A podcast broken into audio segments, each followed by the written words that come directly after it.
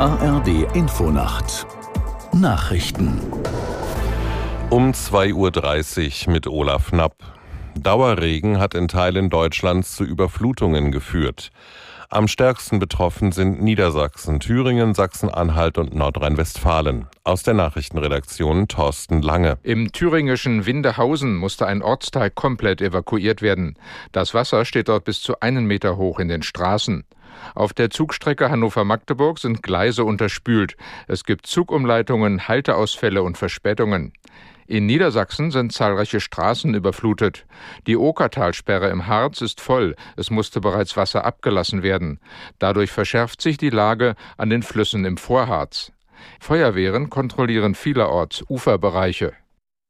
Auch nach einem Vorstoß Ägyptens für eine Feuerpause im Nahen Osten will Israel seine Bodenoffensive im Gazastreifen ausweiten.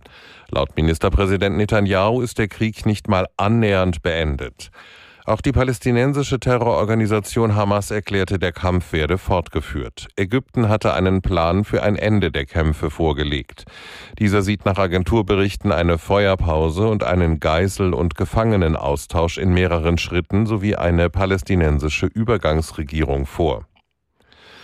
Die USA haben sich kritisch zu den Haftbedingungen des Kreml-Kritikers Nawalny geäußert. Gestern war bekannt geworden, dass der 47-Jährige in eine Strafkolonie nach Sibirien verlegt wurde. Aus der Nachrichtenredaktion Martin Wilhelmi. Das US-Außenministerium teilte mit, man sei weiterhin zutiefst besorgt über das Wohlergehen Nawalnys und die Bedingungen seiner ungerechtfertigten Inhaftierung. Die US-Regierung verlange seine sofortige Freilassung. Angehörige und Mitstreiter hatten seit Anfang Dezember nichts mehr von dem Oppositionspolitiker gehört. Laut seiner Sprecherin wurde Nawalny nun von seinem Anwalt in der Haftanstalt nahe des Polarkreises besucht. Nawalny sitzt derzeit eine 19-jährige Haftstrafe ab. Er war wegen Extremismus verurteilt worden. Der 47-jährige gilt als schärfster Kritiker des russischen Präsidenten Putin. Sachsens Ministerpräsident Kretschmer wünscht, sieht Wünsche nach kürzeren Arbeitszeiten kritisch. Vor allem der jungen Generation müsse man vermitteln, dass eine Wochenarbeitszeit von 40 Stunden für den Wohlstand der Gesellschaft und des Landes nötig sei, sagte der CDU-Politiker den Funke-Zeitungen. Mit 30 oder 32 Stunden Arbeit in der Woche eine Volkswirtschaft aufrecht zu erhalten, sei eine Illusion.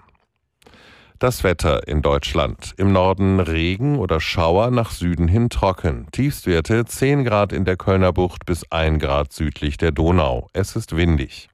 Am Tage dann im Norden gelegentlich Schauer, ganz im Süden freundlicher, dazwischen wechselhaft, Höchstwerte 6 bis 12 Grad und weiterhin windig. Am Mittwoch vom Westen nach Nordosten ziehender Regen 4 bis 12 Grad und am Donnerstag bewölkt, aus Westen Schauer 7 bis 12 Grad. Das waren die Nachrichten.